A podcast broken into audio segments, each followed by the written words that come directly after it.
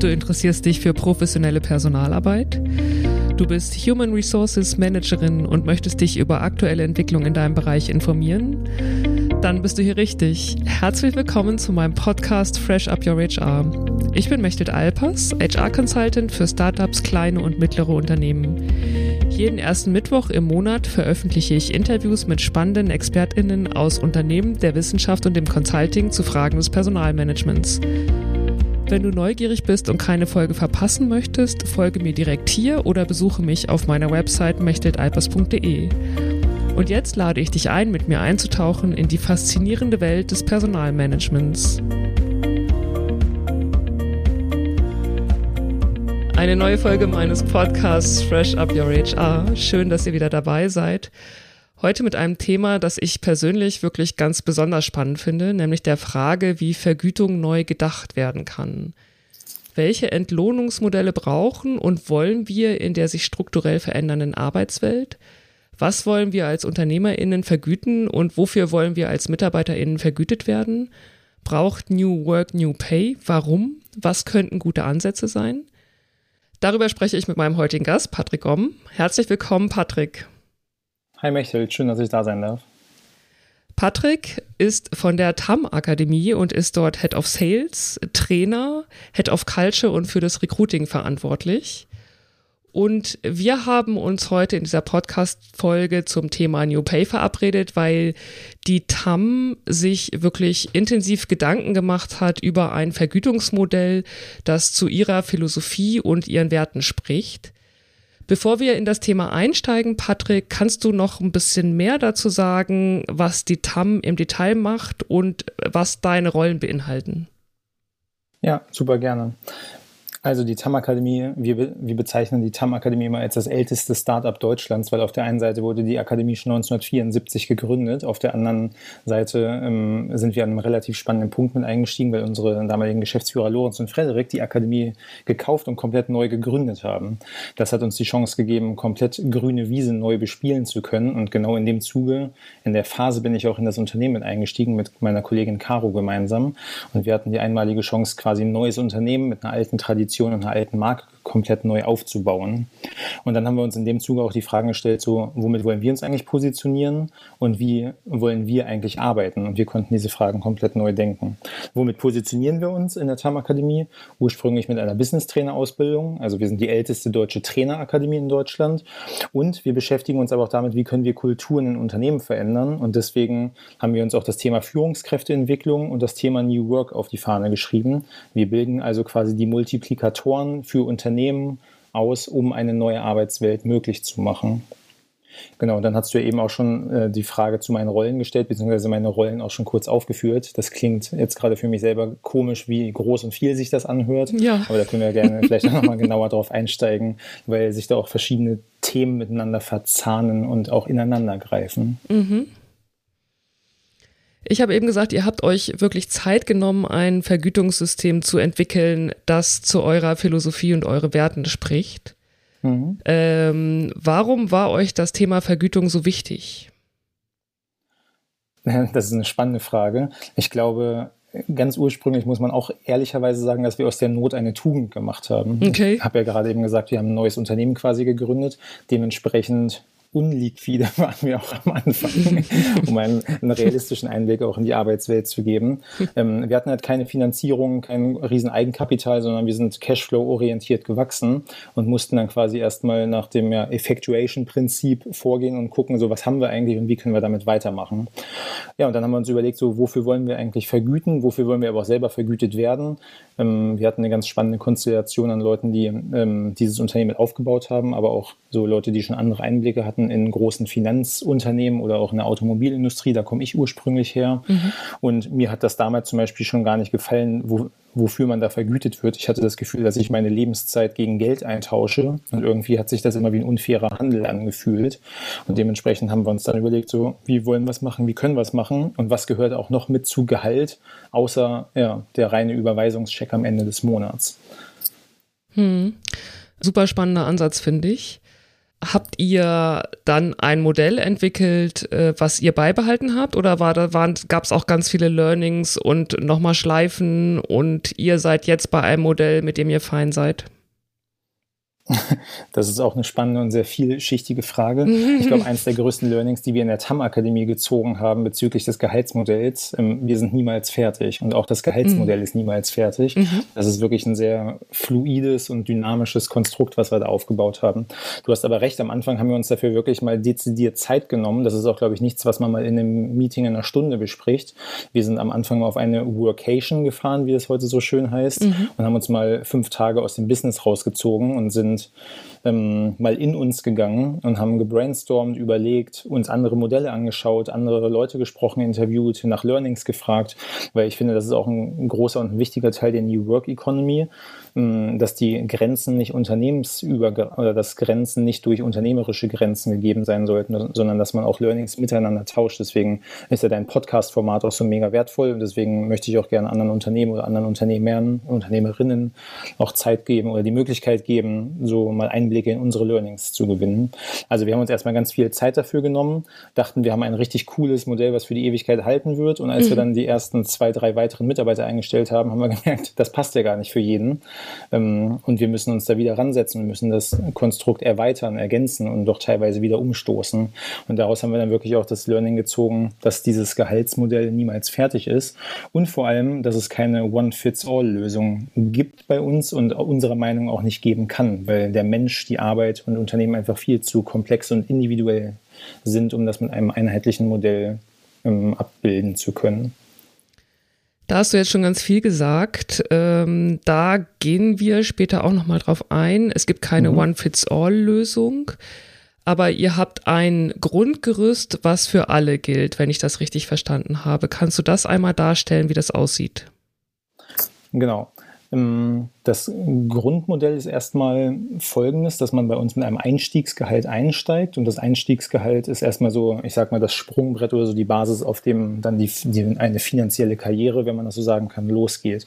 Dieses Einstieg, Einstiegsgehalt ist abhängig von verschiedenen Faktoren, die wir gemeinsam definieren und dann auch gemeinsam mit dem Kandidaten, der Kandidatin festlegen und liegt irgendwo zwischen aktuell 35 und 42.000 Euro liegen wir da bei uns realistischerweise, was auch mittlerweile, glaube ich, in der Berliner Start Startup-Welten durchaus nicht mehr versteckbares Gehalt ist, wenn man das so sagen kann.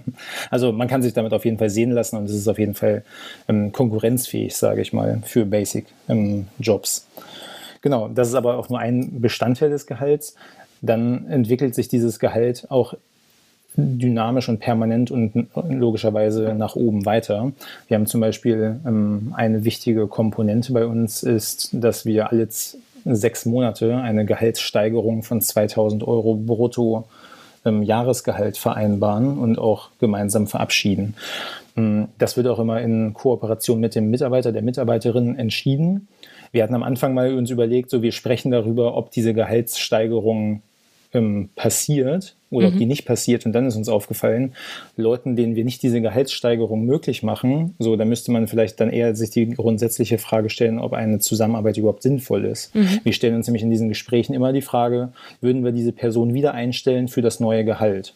Und idealerweise beantworten wir uns diese Frage mit Ja. Und idealerweise legen wir das dann auch gemeinsam fest.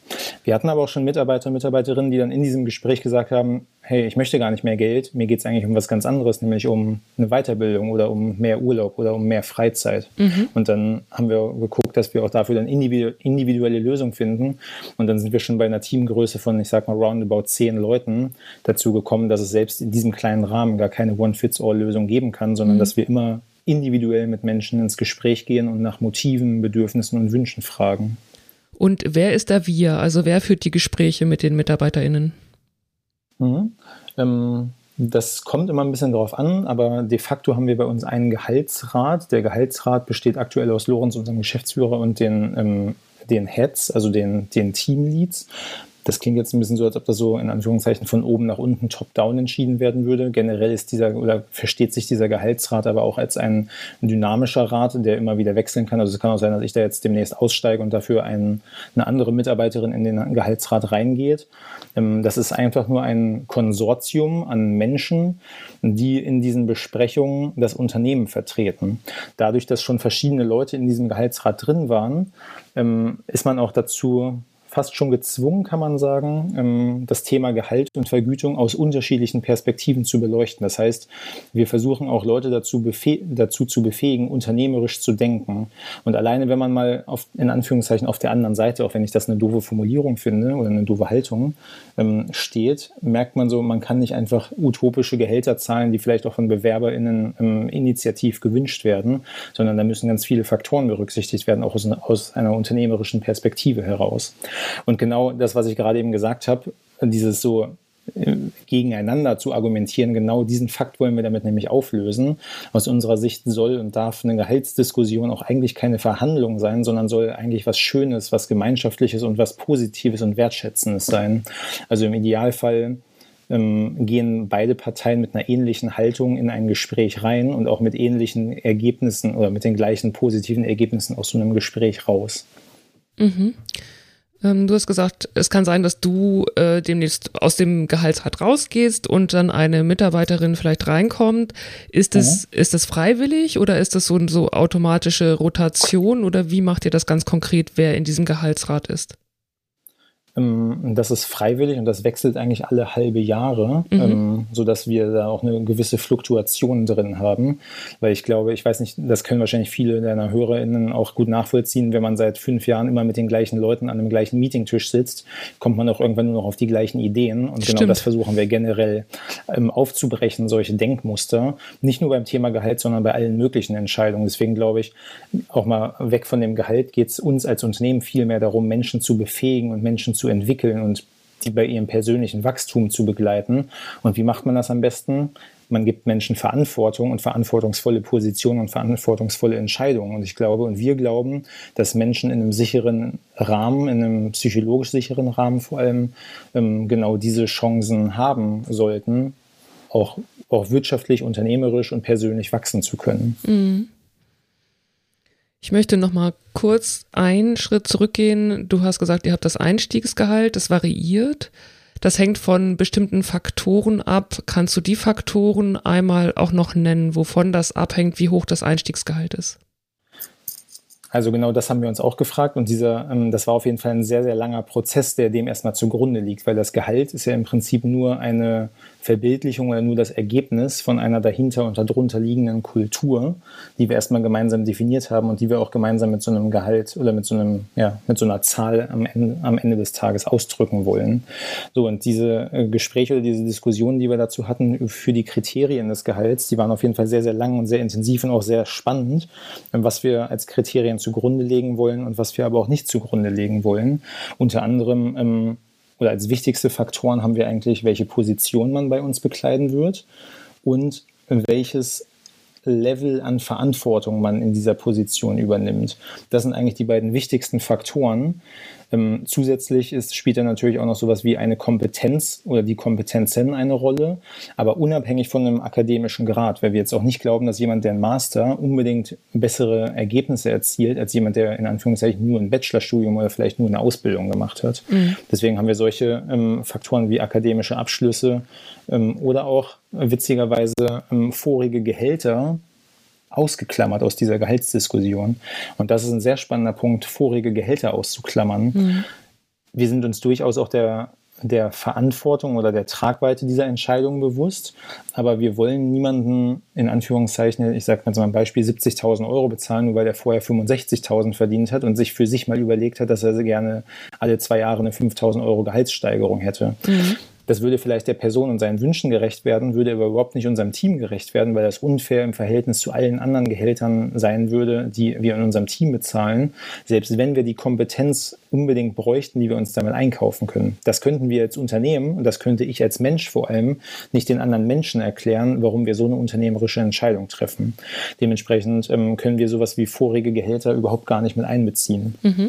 Da kann ich vielleicht auch eine ganz spannende Geschichte oder ja, ich weiß nicht, ob die spannend ist, aber vielleicht eine plakative Geschichte über mich selber erzählen. Ja, gern. Ich habe ja vorher bei einem großen Automobilkonzern in Deutschland gearbeitet, die die Automobilindustrie vergütet ja mehr oder weniger bekannterweise auch nicht so schlecht. Mir war das aber irgendwann wirklich zu doof, in Anführungszeichen, weil ich da wirklich meine Zeit gegen Geld getauscht gesehen habe und ich habe mich da nicht entwickeln können. Ich habe mich da nicht wertgeschätzt gefühlt und vor allem habe ich das Gefühl gehabt, dass mir eine, dass ich an eine Glas Ceiling stoße, die ich zwar nicht sehen kann, aber die mhm. ich trotzdem nicht durchbrechen kann. Mhm, spannend. Das habe ich dann gemacht. Ich habe einfach gekündigt, also einfach in Anführungszeichen nach vielen Überlegungen ähm, habe dann einfach mal einen Spaßjob angenommen und bin auf ein Kreuzfahrtschiff gegangen, einfach so als Übergangsphase für mich selber und habe danach dann noch einen, einen, Master in Wirtschaftspsychologie in Vollzeit ähm, in Berlin angefangen und bin so in die TAM-Akademie gekommen, weil ich mich schon immer damit beschäftigen wollte, was macht der Mensch mit Arbeit und was macht Arbeit aber auch mit dem Menschen. Mhm. Und dieses Wechselspiel finde ich extrem spannend und ich finde, damit sollten wir uns alle viel mehr und viel bewusster beschäftigen. Da bin ich ganz deiner Meinung. Ich möchte nochmal einen Schritt zurückgehen. Du hast gesagt, dass Kompetenzen eine Rolle spielen. Du mhm. hast aber auch gesagt, ihr ähm, lasst einen Masterabschluss oder Bachelor völlig außen vor oder ich glaube auch überhaupt Studium. Ne? Mhm. Das finde ich auch einen ganz spannenden Ansatz. Testet ihr Kompetenzen im Recruiting oder wie macht ihr das? Ja, äh, ja und nein. Ähm, Berufseignungsdiagnostiker würden mir jetzt wahrscheinlich einen Vogel zeigen, weil wir es wahrscheinlich viel zu plakativ oder viel zu einfach machen. Wir testen vor allem zwei Komponenten und das ist einmal ein kultureller Fit und ein fachlicher Fit. Und wir, wenn man das jetzt ungefähr quantifizieren möchte, würde ich sagen, wir testen zu zu 70 Prozent oder zu 75 Prozent Kultur zu 25 Prozent nur die Kompetenzen. Mhm. Jetzt kann man natürlich das heftig kritisieren und auch völlig zu Recht. Was uns aber mega wichtig ist, ist als Unternehmen, dass wir ein kulturelles Alignment bei uns haben, dass wir mehr wertebasiert rekrutieren und auch wertebasiert Einstellungen treffen, weil wir der festen Überzeugung sind, wir sind ja auch eine Weiterbildungsakademie, haha, dass man Kompetenzen lernen kann, dass man aber eine Kultur viel schwieriger und viel ähm, aufwendiger adaptieren oder anpassen müsste. Mhm. Und dementsprechend ist uns viel, viel wichtiger, dass jemand kulturell zu uns passt und dass wir, dass wir Kompetenzen bei uns im Unternehmen aufbauen, als dass wir jetzt die fertigen Fachkräfte ähm, für teures Geld heiern und damit aber potenziell unsere Kultur verwässern. Deswegen mhm. steht an erster Stelle bei uns immer der kulturelle Fit. Und dafür haben wir einen sehr, sehr aufwendigen Prozess mhm. ähm, ja, mit Kennenlerntagen, mit mehrstufigen ähm, Interviews, mhm. mit ja, wirklich, wir brauchen, also bei uns braucht zum Beispiel jeder Mensch, der bei uns anfangen möchte zu arbeiten, muss von jedem, mit dem der vorher von den Tummies gesprochen hat, ein Go bekommen. Sobald nur eine Person sagt, sorry, das kann ich mir aus, als, aus kulturellen Gründen nicht vorstellen, würden wir diese Person nicht einstellen können. Mhm. Mhm. Und auch da, ähm, ganz wichtiger Punkt, diese Zu- oder Absage, die gilt von jedem Tami des Unternehmens, egal ob das unser Geschäftsführer ist, ob das eine Werkstudentin ist oder ob ich das bin, das ist völlig egal. Ähm, sobald ein Teil unserer Kultur sagt, dass, ein, dass es eine potenzielle Gefährdung unserer kulturellen Werte sieht, ähm, können wir diese Entscheidungen nicht gemeinschaftlich treffen. Und auch da haben wir schon ganz oft auch von unseren eigenen Teammitgliedern gespiegelt bekommen, auch wenn die erst ein oder zwei Monate da sind dass das zwar eine sehr, sehr große Verantwortung ist, die man da trägt, aber dass das eine unheimlich wertschöpfende und eine wertschätzende Verantwortung ist, die man da übergeben bekommt. Und das empfinden Leute als viel, viel wertvoller als, keine Ahnung, 1000 Euro mehr Jahresgehalt mhm. oder so. Ich denke auch, das ist das, was du sagst, dass ihr wollt ja selbstständig denkende MitarbeiterInnen, die auch als UnternehmerInnen denken. Und ja. genau das bewirkt ihr ja damit, ne? Also zu wissen, okay, ich habe da diese Verantwortung und ich muss mir das auch wirklich gut überlegen, ob ich Ja oder Nein sage. Besonders wenn ich Nein sage, muss ich es mir gut überlegen und ich muss es auch gut begründen können und äh, kann nicht einfach nur meinen Bauch sprechen lassen. Ne? Das finde ich einen super spannenden Ansatz. Ja, ähm, aber ähm, den Punkt, den du gerade gesagt hast, da möchte ich gerne kurz einhaken. Mm. Auch ein Bauchgefühl hat eine Daseinsberechtigung. Mm. Ähm, wir haben auch schon unternehmerische Entscheidungen nicht unbedingt nur auf Recruiting ähm, getroffen, die haben wir auch, wo wir auch das Bauchgefühl mit einbezogen haben, wenn wir aufgrund rationaler ähm, Kriterien keine eindeutige Entscheidung treffen konnten, mhm. dann müssen wir uns auch auf unser Bauchgefühl verlassen. Ähm, Auch da würden jetzt Entscheidungstheoretiker wahrscheinlich den Kopf schütteln und mir den Vogel zeigen. Ähm, aber wir haben damit bislang sehr, sehr gute Erfahrungen gemacht. Aber das ist auch eine Herausforderung im Recruiting. So, wir haben die richtigen Leute bei uns eingestellt, das ist richtig. Aber vielleicht haben wir auch potenziell richtige Leute schon gehen lassen. Ja. Einfach weil wir denen vielleicht auch nicht genug Gehalt bezahlen konnten mhm. oder weil wir vielleicht falsche Kriterien im Interviewprozess zugrunde gelegt haben. Ich will gar nicht sagen, dass wir da den allerbesten und den korrektesten Prozess haben, aber wir fahren damit aktuell sehr, sehr gut und ich glaube, gerade auf der Werteebene und auf der Kulturebene kann man sich von diesem Prozess echt sehr, sehr viel abschauen. Mhm. Ähm, da würde ich ja gerne weiterspinnen, wie ihr das dann macht, wenn ihr größer werdet. Ne? Also wenn mhm. welche welche Lösungen ihr findet, äh, wenn ihr dann 200 MitarbeiterInnen habt, ähm, dann würde das wahrscheinlich ähnlich aussehen. Also das wäre jetzt eine Hypothese von mir, wie mit dem mhm. Gehaltsrat, ne? dass ihr vielleicht ein Team bildet, was dann entscheidet, stellvertretend für alle, weil irgendwann könnte ich mir alle entscheiden. Das ist auf jeden Fall richtig. Das merken wir jetzt sogar schon bei äh, roundabout 20 Leuten, mhm. dass ein Kennenlerntag ähm, für einen Bewerber ähm, auch nicht mehr unbedingt ermöglicht, alle 20 Leute kennenzulernen. Auch da ähm, müssen wir schon selektieren, was aber auch schön ist, weil auch da gehen wir nach dem Rotationsprinzip vor, dass jeder mal in die Verantwortung genommen wird, solche Recruiting-Interviews durchzuführen, sowohl auf der kulturellen Ebene als auch auf der fachlichen Ebene. Mhm. Und auch da kann man ja ähm, relativ gut ähm, ich sag mal, Aufwand-Nutzen orientierte Ergebnisse erzielen. Mhm. Und das, ich weiß nicht, ich liebe diesen Prozess einfach. Ich bin extrem mhm. stolz darauf, was wir da aufgebaut haben und auch echt stolz darauf, welche Leute wir schon an Bord geholt haben und vor allem auch, gegen wen in Anführungszeichen wir da auch angetreten sind. Ich muss ja. gerade an meinen Kollegen Max denken. Der kam nämlich nach seinem, nach seinem Trainee-Programm ähm, aus einem anderen großen v äh, Automobilkonzern. Upsala. ähm, und der hat sich dann bei uns in der TAM-Akademie beworben und ganz demütig als Praktikant tatsächlich. Und irgendwann standen wir vor der Option, okay, wollen wir Max übernehmen als richtigen, in Anführungszeichen, Mitarbeiter oder geht er zurück in den VW-Konzern? Und der mhm. hatte halt ein, ein, ein, ein, Gehaltsangebot von, ich weiß nicht, irgendwo zwischen 60 und 70.000 Euro Einstiegsgehalt. Mhm. Und da waren wir von, mit der TAM-Akademie ganz, ganz weit weg von entfernt. Und trotzdem haben wir es geschafft, dass Max sich für uns entschieden hat und auf echt wirklich viel Geld verzichtet hat, weil der für sich die Entscheidung getroffen hat, was ist mir wichtiger, so Schmerzensgeld zu bekommen und eine Arbeit mhm. zu verrichten, die mir nicht unbedingt Spaß macht mhm. oder eine, eine sinnstiftende, eine wachstumsorientierte Arbeitsumgebung, in der ich in Anführungszeichen machen kann, was ich will und was unternehmerisch Sinn macht. Jetzt im Endeffekt ist Max auch bei einem vernünftigen Gehalt angekommen, wie ich glaube, was mich auch mega freut. Ähm, da haben wir jetzt Unternehmen die richtigen Entscheidungen für getroffen. Und zusätzlich, und das ist ein ganz wichtiger Punkt, hat Max nebenbei ein eigenes Unternehmen gegründet und kann sich mit diesem Unternehmen nebenbei selbst verwirklichen. Mhm. Und so diesen Freiraum zu gewährleisten und auch da hinzuhören und hinzuspüren, so was braucht mein Team, für wen sind welche Sachen wichtig, was kann ich vielleicht auch, was kann und muss ich als Unternehmen mit Geld kompensieren, mhm. was kann und muss ich aber auch anders, nicht monetär ähm, kompensieren, finde ich einfach eine schöne Erfolgsgeschichte so dieses Unternehmens, die uns auch zeigt, dass wir auch gegen andere Gehälter und gegen größere Unternehmen antreten können und uns da nicht verstecken müssen. Lass uns nochmal weiter auf euer Modell schauen. Ihr habt das Einstiegsgehalt, mhm. ihr habt ähm, alle sechs Monate die 2000 Euro. Was mhm. beinhaltet das Modell noch? Also welche Bestandteile, welche Benefits gibt es noch? Mhm. Ähm, das ist im Prinzip, kann man sagen, in unseren Stellenausschreibungen steht immer drauf, Grundgehalt und das ganze Tamtam, -Tam, was zur Arbeit gehört. Mhm. Ich glaube, das ist die Formulierung dazu, weil wir nämlich uns auch gefragt haben, so soll Geld wirklich für die Arbeit sein oder soll Geld eigentlich fürs Leben sein? So, das ist jetzt ähm, vielleicht auch eher eine philosophische Frage, mit der sich so ähm, Richard David Precht oder so oder Kollegen beschäftigen müssten.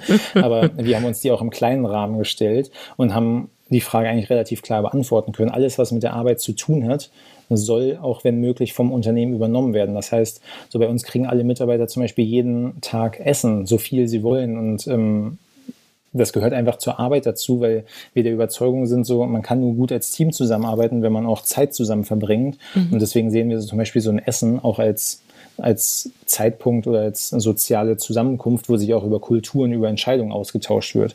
So wie schade wäre das, wenn sich manche Leute jetzt nicht leisten könnten, mit den anderen essen zu gehen oder nicht leisten wollten. Ähm, so dementsprechend übernehmen wir das als Unternehmen. Genauso alles, was mit Fahrtstrecken zu tun hat, zur Arbeit, von der Arbeit, mit Mobilität zur Verfügung stellen, egal ob das ein Auto ist, ein Roller ist, eine BVG-Karte oder ein Fahrrad ist. Da gibt es ja mittlerweile auch echt coole Modelle, ähm, wie man das ähm, als Unternehmen unterstützen kann. Mhm. So, wir versuchen alles zur Verfügung zu stellen, was irgendwie mit der Arbeit zu tun hat, sodass Leute das, was sie verdienen, auch wirklich nur für sich und zur Selbstverwirklichung ausgeben wollen. Genau. Was noch eine oder was noch der größte und vielleicht sogar der wichtigste Bestandteil des Gehaltsmodells oder unseres Gehaltsmodells ist, ist ähm, eine Gewinnbeteiligung am Jahresende. Mhm. Und jetzt kann man das Thema Gehalt auch ein bisschen größer denken. Auf einmal werde ich nämlich nicht nur für Geld gegen Zeit vergütet, sondern ich werde mit Geld für schlaue unternehmerische Entscheidungen vergütet. Mhm. Weil alle Mitarbeiter sind sich der Tatsache bewusst, wenn wir einen weiteren Mitarbeiter einstellen, dass das auch Kosten mit sich zieht und über diese Kosten muss sich jeder bewusst sein. Das heißt, potenziell könnte man jetzt auch denken, ja, aber dann stellt ihr ja keine Leute ein, weil dann denkt ja jeder, ähm, so, dann mache ich ja weniger Gewinn oder kriege ich ja weniger Gewinnbeteiligung. Könnte man meinen, aber so eine Entscheidung oder so eine Argumentation haben wir bei uns in der TAM noch nie gehört, weil wir hören eher das Argument, ey, wir brauchen dringend Leute, weil wenn wir an den und den Positionen noch Kompetenz und Manpower oder Womanpower hätten, könnten wir als Unternehmen noch viel, viel mehr vorankommen. Also lass uns eine, gemeinsam eine Entscheidung dafür treffen. Und das, jeder mhm. wird in seinem täglichen Doing so zu unternehmerischem Denken und Handeln angeregt. Mhm. Also was sind die richtigen Dinge und wie tue ich die richtigen Dinge richtig und Aufwand-Nutzen orientiert? Das ist natürlich auch ein ständiges Alignment, was wir da durchführen müssen und was das mit sich bringt, mhm. was aber trotzdem für uns als Unternehmen mega wertvoll ist und auch für jeden einzelnen Mitarbeiter, jede einzelne Mitarbeiterin, ähm, sich auch unternehmerisch weiterzuentwickeln. Das heißt, eure Zahlen sind komplett transparent. Also der Jahresabschluss ist transparent, die Unternehmensstrategie ist transparent und ihr gebt jeweils Zeit rein, um allen Mitarbeiterinnen das auch zu vermitteln. Habe ich das richtig verstanden?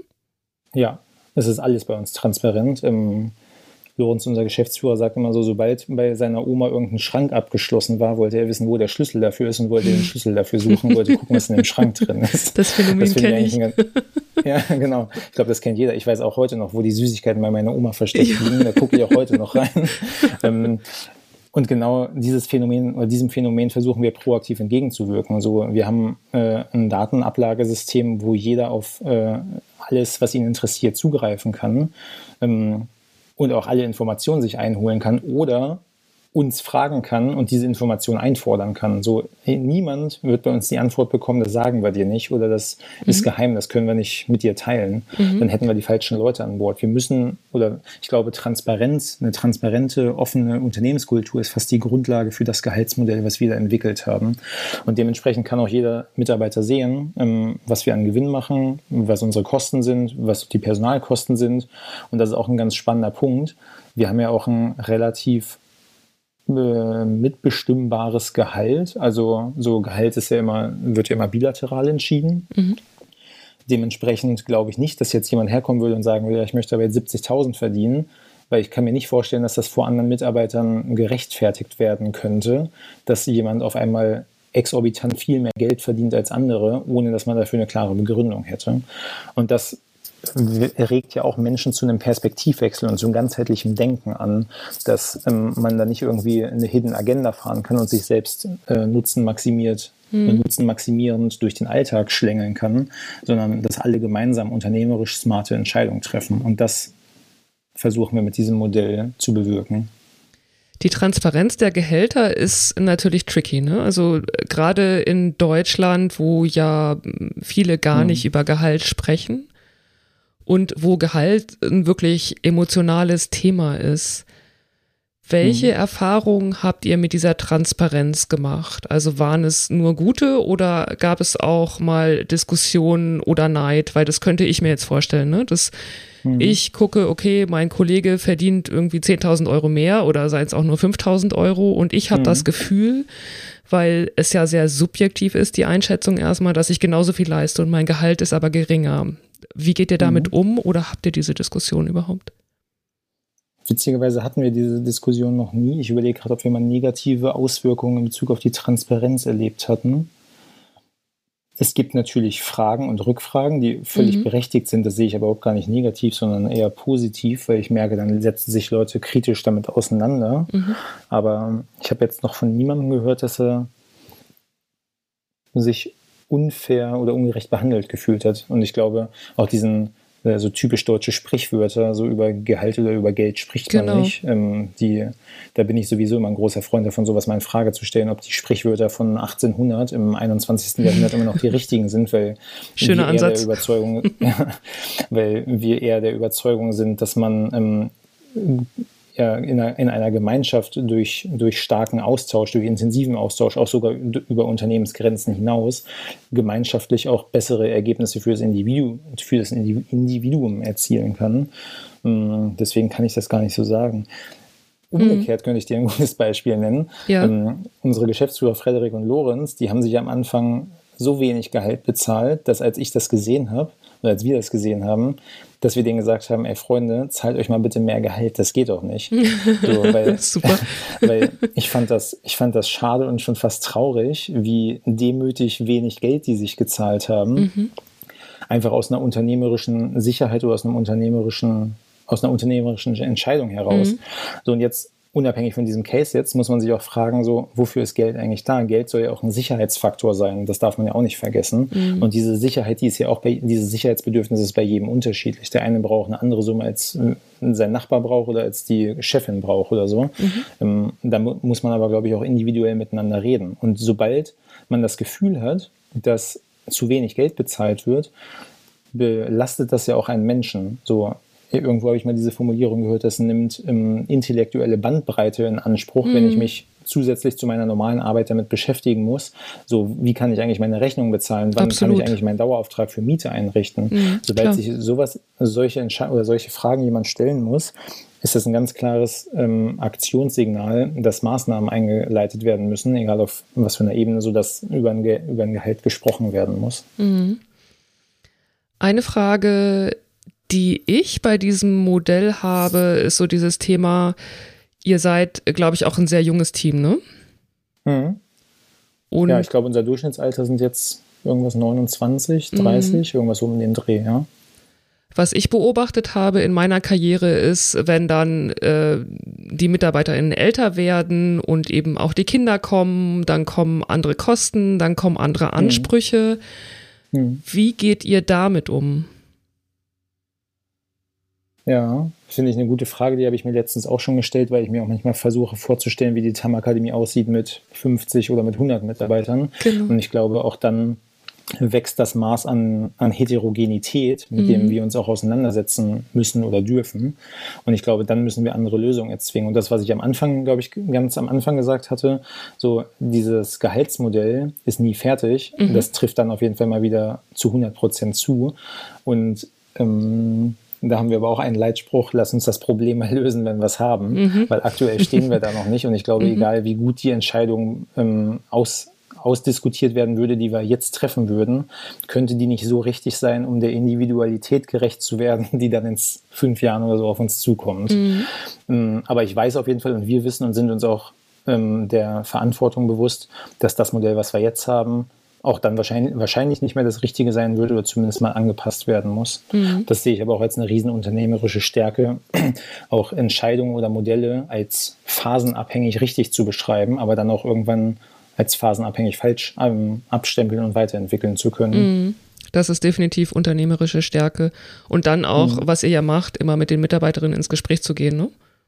Ja, auf jeden Fall. Sowieso ähm, so viel Transparenz wie irgendwie möglich, auf jeden Fall. Mhm. Genau. Und auch da ähm, muss ich auch demütig ähm, kundtun, so ich weiß ja nicht, wie gute Mitarbeiter wir vielleicht schon bekommen hätten, wenn wir vielleicht mehr oder anders bezahlen würden, als so mhm. wie wir es gerade tun. Mhm. Das sind ja sehr, sehr hm, schwierige Fragen, die ich mir auch gar nicht beantworten kann. Mhm. Auch wenn wir natürlich in unseren Stellenausschreibungen so jetzt natürlich nicht direkt ein Gehalt stehen haben. Aber in einem gewissen Punkt des Prozesses kommt ein Gehalt ja zur Sprache. Ich kann mir vorstellen, ich weiß gar nicht, würden wir es anders machen, wenn wir unendlich viel Geld hätten? Auch eine spannende Frage. Mhm, absolut. Ja, die müsste ich mir vielleicht mal selber nebenbei beantworten. Ich kann mir vorstellen, dass das Modell das gleiche wäre und einfach nur die Messlatte ein Stückchen nach mhm. oben gesetzt wird. Mhm. Ähm, Aber ich glaube, das, das Modell und der Gedanke an sich, ich glaube, das würden wir gar nicht ändern. Was macht, Stand heute nicht. Wie, wie weiß, was, wer, wer, weiß, was ich darüber denke, wenn ich mir das hier in fünf Jahren nochmal anhöre. ja, aber das macht New Work aus. Ne? Also das macht, wie du gesagt ja. hast, das macht unternehmerische Stärke auch aus, immer wieder zu gucken, wo stehen wir aktuell, jetzt passt das alles noch und was braucht äh, sowohl die, die, was brauchen die relevanten Umwelten und was brauchen wir für unsere Mitarbeiterinnen. Ja, auf jeden Fall. Und ich finde, da gibt es auch andere tolle Beispiele. Wir brauchen ja auch gar nicht nur über die TAM-Akademie zu reden, ähm, weil man denkt ja jetzt so als geneigter Zuhörer, ja, die sind nur 20 Leute, die machen da in Kreuzberg sowieso, was sie wollen. Mhm. Aber es gibt ja auch viele tolle Gegenbeispiele aus dem Mittelstand, aus der Industrie, ähm, wo viel, viel partizipativere Gehaltsmodelle aufgesetzt werden, auch wenn das nur in kleinen Schritten ist aber werden da, daher auch, glaube ich, die, genau die richtigen Schritte schon getätigt. Ich glaube, bei der Deutschen Bahn gab es ja mal eine Umfrage, die haben ja, ich weiß nicht, über 200.000 Mitarbeiter, so in Bezug auf irgendwelche Tarifverhandlungen, ob die Mitarbeiter da wirklich mehr Gehalt wollen oder ob die mehr Urlaubstage wollen genau. oder weniger Arbeitszeit. Ich glaube, da haben sich die Leute mehrheitlich für mehr Urlaub entschieden, ja. was ich ein total tolles Signal finde. Auf der einen Seite von den Menschen, so den Mut zu haben, so Freizeit einen höheren oder Selbstverwirklichung einen höheren Stellenwert zu geben, aber auch von so einem riesen Konzern wie der Deutschen Bahn. Ich finde das mega bereichernd und ein tolles Exempel dafür, dass sowas halt nicht immer nur bei den kleinen Startups funktioniert, die sowieso machen können, was sie wollen und die keine Gewerkschaft und keinen Betriebsrat haben. Natürlich haben wir eine viel, viel höhere Freiheit, der wir uns auch bewusst sind. Aber trotzdem glaube ich, wenn man wirklich daran interessiert ist, gemeinsam mit seinen Mitarbeitern neue Wege gehen zu wollen, dass es da auch immer Wege gibt.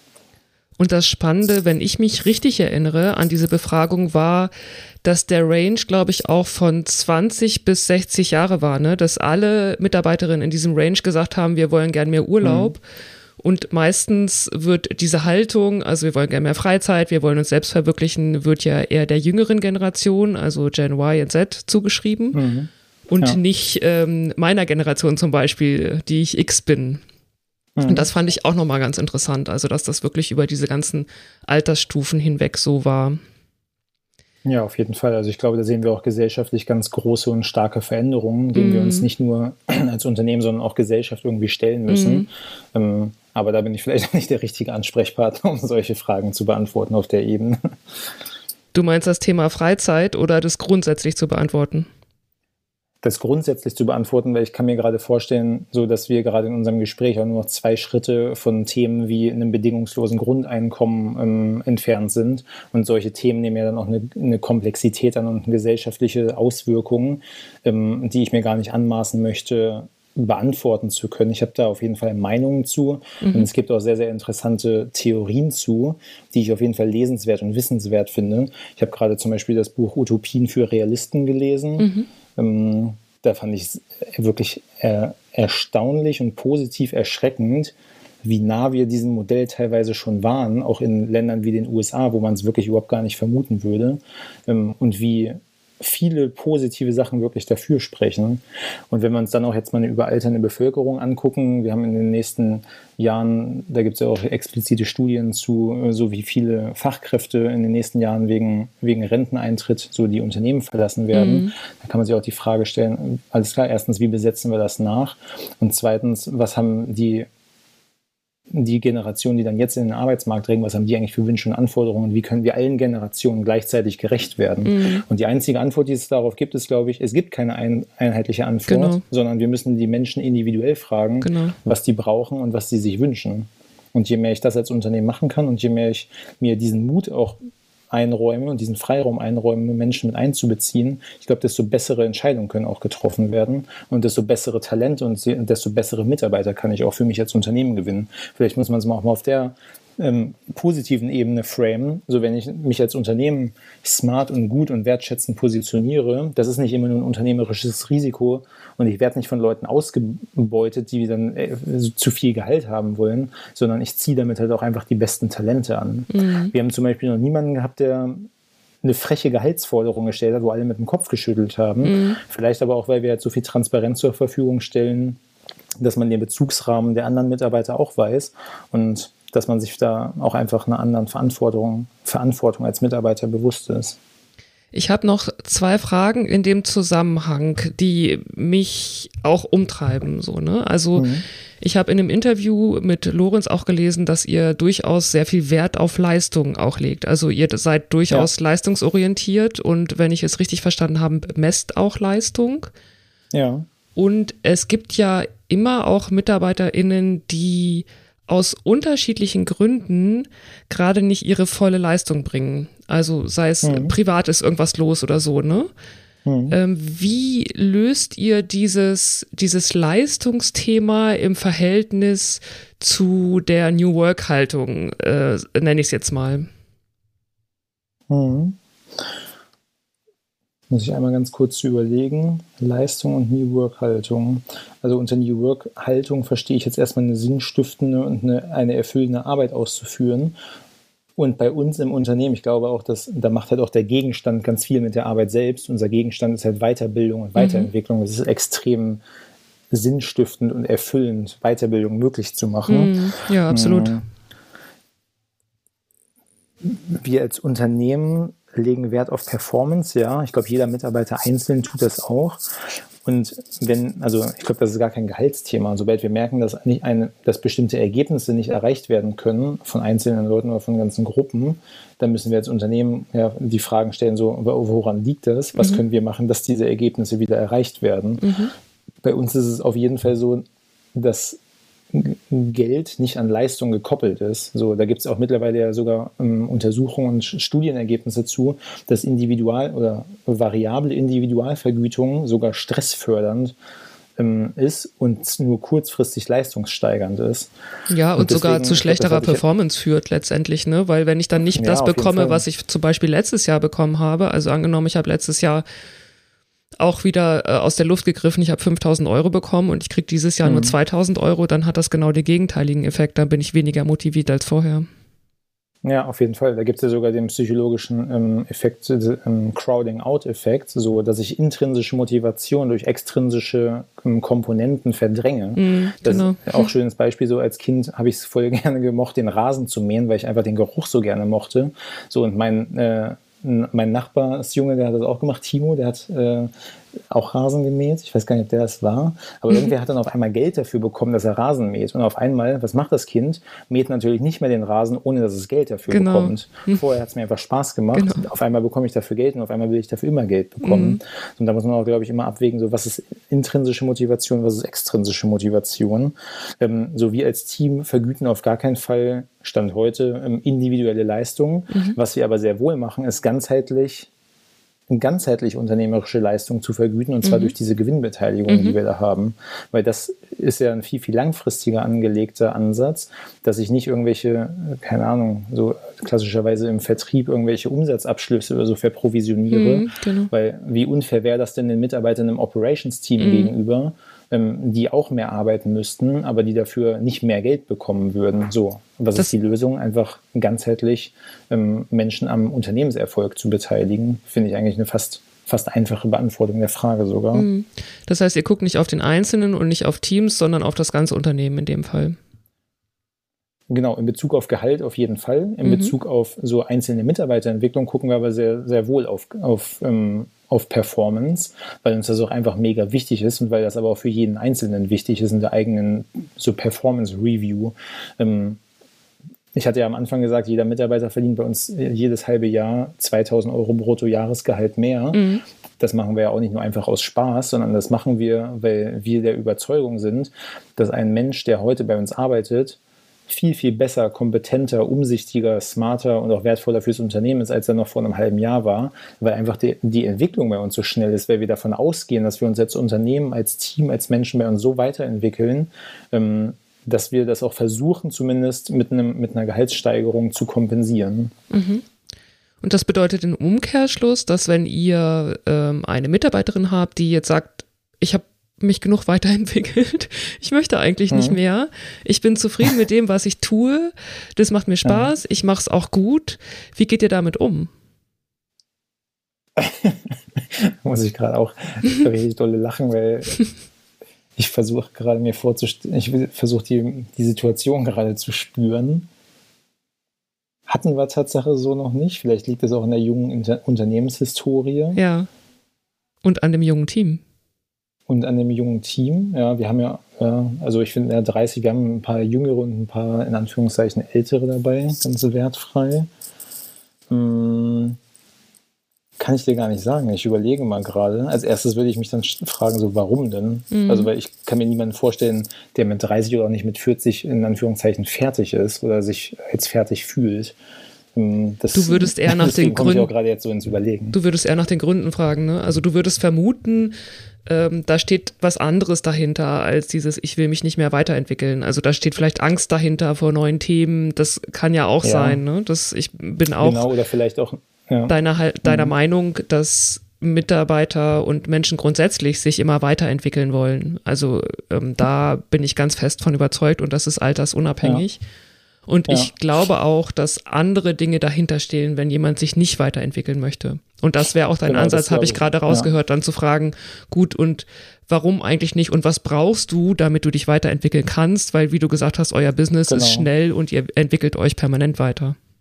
Auf jeden Fall, genau. Und ich hätte dann jetzt auch, ich, ich, würde auf jeden Fall versuchen zu verstehen, woran es liegt. Und ich kann mir fast vorstellen, dass dann eher eine quantitative Überforderung vorliegt, wenn man nicht mhm. mehr sich qualitativ weiterentwickeln möchte. Mhm. Ähm, und dann muss man versuchen, wie man nee, das wäre mir sogar eine Herzensangelegenheit, fällt mir gerade auf, so versuchen der Person das zu geben, damit sie sich wieder weiterentwickeln kann. Weil ich glaube, ich möchte niemanden bei uns im Unternehmen haben, der sich irgendwie fertig fühlt. Das fühlt sich irgendwie falsch an. Mhm. Weil mit der Haltung sind auch wir nicht unterwegs. Selbst wir, die, keine Ahnung, seit 45 Jahren eine Business-Trainer-Ausbildung anbieten, das ist ja in Anführungszeichen ein fertiges und ein sehr, sehr gutes Konzept und ein Produkt ja irgendwie auch. Trotzdem holen wir uns nach jedem Trainingstag ein Feedback von all unseren TeilnehmerInnen ein, um dieses Produkt und dieses Programm weiterzuentwickeln, weil das kann ja in zwei Jahren schon wieder ähm, so überholt sein und dann gibt es auf einmal neue Bewegungen, die in dieses Produkt mit einfließen müssen. So. Und wenn wir nicht wissen, was die aktuellen Gegebenheiten am Markt sind oder was die Führungskraft oder die Trainerin von heute braucht, dann können wir das Produkt ja auch nicht weiterentwickeln. Mhm. Dementsprechend muss man sich, glaube ich, bei uns weiterentwickeln. Aber ich nehme die Frage auf jeden Fall mal mit, die beschäftigt mich auf jeden Fall jetzt auch noch gerade. Mhm. Vielleicht ähm, muss ich mir die nochmal ein bisschen mehr on point beantworten. Welchen Zusammenhang gibt es deiner Meinung nach zwischen Vergütung und Motivation der MitarbeiterInnen? Ja. Das ist auch eine psychologische Frage. Hm, ich glaube, da gibt es ja auch valide wissenschaftliche Erkenntnisse zu, dass Geld oder Entlohnung der finanziellen Art mehr ein Hygienefaktor als ein Motivator ist. Das heißt, es verhindert Unzufriedenheit mehr, als dass es für Zufriedenheit sorgen kann. ich glaube, was jetzt das Schwierige daran ist, ist bei jedem Mitarbeiter individuell herauszufinden, ist das wirklich so und wo liegen diese Grenzen, bis zu der ähm, Unzufriedenheit beseitigt wird oder ob der vielleicht auch Zufriedenheit zusätzlich erwirkt werden kann. Mhm. Genau, den Crowding-Out-Effekt, den hatte ich eben auch schon angesprochen, dass ich Leute nicht übermäßig für irgendwas vergüten will, was die sowieso super gerne machen, mhm. Und darüber hinaus würde ich mir auch nochmal die philosophische Frage stellen, so was ist eigentlich Gehalt? Mhm. Also, weil ich finde, Gehalt muss ja nicht nur Geld sein, mhm. das kann ja auch persönliches Wachstum, Weiterbildung, äh, Fortbewegung, Mobilität, Freiheit oder auch vielleicht auch einfach in Anführungszeichen einfach nur eine Arbeit sein, die mir Spaß macht. Ich überlege mal gerade, ich glaube, Mark Twain, der Chef aller Sprüchekalender, hat auch, glaube ich, mal gesagt, je mehr Vergnügen du an deiner Arbeit hast, umso besser wird sie bezahlt. Mhm. Und den Spruch kann man ja auf zwei unterschiedlichen Ebenen verstehen. So, erstens, dass du, wenn du besser, dass du mehr Vergnügen hast, dass du dann bessere Leistung erbringst, dass du dann mehr verdienst oder dass die Vergnügen an der Arbeit schon Teil deiner Vergütung ist. Und ich glaube, so verstehen wir Arbeit auch, dass du bei deiner Arbeit Mensch sein darfst und Spaß haben darfst. Es gibt sogar einen expliziten Core Value bei uns in der TAM Akademie. Der heißt, Achtung, Wortwitz, im Work Fun Blending. Also, dass Arbeit und Spaß so ineinander übergehen und dass ich mhm. das nicht gegenseitig ausschließen muss. Und mhm. auch da muss man natürlich immer das richtige Maß finden, aber alleine dieser Core-Value bei uns im Unternehmen, da kannst du, glaube ich, jeden, jede bei uns fragen, der macht diese, auch die Arbeits- und die Working Experience bei uns in der TAM Akademie sehr, sehr einmalig. Mhm. Eine Frage, die ich gerade noch im Kopf hatte, war, was für dich gerechtes Gehalt ist. Das hast du gerade schon so ein bisschen mit mhm. beantwortet, ne? Ähm, das ist individuell. Auf jeden Fall, ja. Mhm. Also es gibt bei uns ähm, Leute im Team, die wollen auch gar nicht mehr Geld haben, weil mhm. die meinen, dass die happy sind. Die wüssten teilweise nicht, was sie mit mehr Geld machen sollten. Mhm. Ähm, dementsprechend müssen wir halt gucken, was wir dann als Unternehmen Gutes für die Menschen tun können, um denen vielleicht andere Sachen zu, zu ermöglichen oder zu, zu verwirklichen. Ich glaube, Gerechtigkeit ist ja sowieso einer der schwierigst zu definierenden Begriffe. Deswegen würde ich mir das auch gar nicht anmaßen, es kann sogar auch sein, auch Selbstoffenbarung, dass vielleicht auch doch jemand unser System als ungerecht empfindet, aber dass wir das gar nicht wissen. Mhm. Dann ist es umso wichtiger, dass man miteinander spricht und gemeinsam mhm. Lösungen er, ja. erwirkt, weil so nur sprechenden Menschen kann geholfen werden. Ja. Und als Unternehmen habe ich immer die Verantwortung zu fragen, was brauchen die Menschen, mit denen ich arbeite? Was mhm. brauchen und wollen die Menschen, die ich gerne als Unternehmen behalten möchte? Heute, aber vielleicht auch schon, was brauchen die Menschen von morgen, mit denen ich morgen zusammenarbeiten möchte. Ich glaube, das sind ja auch nochmal wichtige Fragen, ähm, wie ich eigentlich als Unternehmen mich positionieren möchte, um auch in der Zukunft so die Leute bei mir zu behalten, mit denen ich gerne zusammenarbeiten will. Du hast vorhin schon gesagt, dass so alternative Vergütungsmodelle auch immer spannender werden für den Mittelstand und auch Konzerne. Mhm. Ihr habt jetzt die vier Jahre Erfahrung mit der Entwicklung von Vergütungsmodellen. Ihr passt das immer mhm. wieder an. Welche drei Tipps würdest du Mittelständlern mitgeben wollen, wenn die jetzt auch sagen, ja, wir müssen unser System auch mal anpacken, einfach aus dem Grund, weil wir wirklich auch nicht mehr die Mitarbeiterinnen kriegen, die wir haben wollen, oder weil wir verstanden haben, New Work braucht New Pay. Was sind drei, deine drei Tipps? Das Wichtigste, was mhm. sie beachten sollten? Mhm. Das erste wäre auf jeden Fall modulare Gehaltsmodelle. Also sowas wie ein Baukastensystem, das, was wir auch vielleicht schon so bei der Deutschen Bahn in dem Beispiel angesprochen hatten. Das Gehalt kann bestehen aus Geld, aber auch aus Freizeit, Urlaub, Weiterbildung, Betriebskindergarten, Essen, whatever. Also erstmal, glaube ich, ein modulares System, in dem Mitarbeiter selbst, selbst mitbestimmen können, wie sich das für die zusammenstellen soll. Hm, der zweite Punkt ist, dass ich als Unternehmen, oder ich würde Menschen, nee, ich empfehle Unternehmen, lebenslanges Lernen zu ermöglichen mhm. für die Menschen in dem Unternehmen. Und damit meine ich jetzt nicht so, keine Ahnung, die DSGVO-Schulung oder irgendwelche Excel-Kurse, die ähm, Pflichtveranstaltungen sind, um einen Job auszufüllen, sondern gerade in Anbetracht so des gesellschaftlichen Wandels, den wir vor uns haben, ähm, wie kann ich denn dafür sorgen, äh, es gibt ja dieses Phänomen des Brain Drains, also dass ähm, mm. Kompetenz, die wir hier bei uns im, im Land haben, ins Ausland abwandert. Mm. Ähm, und genauso kann, könnte man sagen, dass es einen Brain Drain in Unternehmen gibt, dadurch, dass vor allem ältere Menschen in, in, den nächsten 10 bis 15 Jahren aus Unternehmen ausscheiden werden. So was mache ich mit dem Wissenstransfer? Mm. Da würde ich auf jeden Fall empfehlen, dass es ein Bestandteil von Gehalt vielleicht auch ist, in was für einer Form auch immer, diesen Wissenstransfer zu betreiben. Da gibt es ja auch mega coole Modelle. Ich habe schon mal sowas gehört wie im Rentner coachen Azubis oder so, mhm. ähm, dass einfach lebe, lebenslanges Lernen viel mehr im Fokus steht. Mhm. Und der dritte Punkt, vielleicht ganz philosophisch oder ganz broad formuliert, ähm, sprecht miteinander. Mhm. Ich glaube, das ist das wirklich, wirklich Wichtige, dass Menschen, Institutionen, Unternehmen aber auch Politik und Verbände ähm, und Gewerkschaften miteinander sprechen. Ich finde auch immer sehr interessant und fast schon, fast schon witzig zu beobachten, so ob, ob jetzt irgendwie eine 2 oder eine 3 Prozent Gehaltserhöhung ähm, oder Tarifrundenanpassung durchgeführt wird, aber es wird ja so aus meiner Sicht, aus meiner Perspektive zum Beispiel nie darüber gesprochen, so was wollen die Menschen denn wirklich? Mhm. Weil ich glaube, sobald ich einfach nur auf mehr, mehr Geld poche, fühle ich mich doch wahrscheinlich in irgendeiner anderen Art und Weise ähm, nicht gewertschätzt, nicht mhm. gehört. Mhm. Und auch da, da habe ich mir Tatsache in Vorbereitung auf das Gespräch nochmal ein Zitat von äh, Johann Wolfgang Goethe ähm, zu Gemüte geführt, ja. was ich sehr schlau finde. Mhm. Wenn man von den Leuten Pflichten fordert und ihnen keine Rechte zugestehen will, dann muss man sie gut bezahlen. Und das finde ich einen mega schlauen Spruch, weil da steckt ganz, ganz viel dahinter. Mhm. Und vielleicht kann man, ja, vielleicht muss ich den noch gar nicht erklären, vielleicht kann da jeder mal selber drüber nachdenken, wie das vielleicht in seinem eigenen Wirkungskreis ähm, gedeutet werden kann und was man daraus vielleicht auch ableiten möchte. Das ist ein super Schlusszitat. Patrick, das finde ich, ich finde es auch gut, dass du nicht noch mehr dazu sagst, dass jetzt die ZuhörerInnen das mitnehmen und selbst darüber nachdenken. Patrick, vielen Dank für das Interview. Vielen Dank, dass du dir die Zeit genommen hast. Ja, danke auch dir. Danke für das Gespräch. Hat mir mega viel Spaß gemacht. Und ja, wenn noch Nachfragen sind oder so, ihr könnt euch super gerne bei der TAM Akademie oder auch bei mir melden auf LinkedIn oder über Mechthild. Danke, Patrick. Das war's für heute. Vielen Dank fürs Zuhören. Ich hoffe, ihr konntet aus dieser Folge ein paar Anregungen für eure Personalarbeit mitnehmen.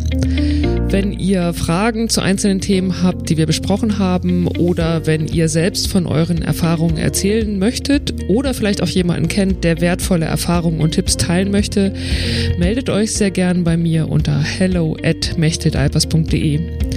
Ich freue mich auf euer Feedback. Für heute sage ich Tschüss, eure Mechtet Alpers.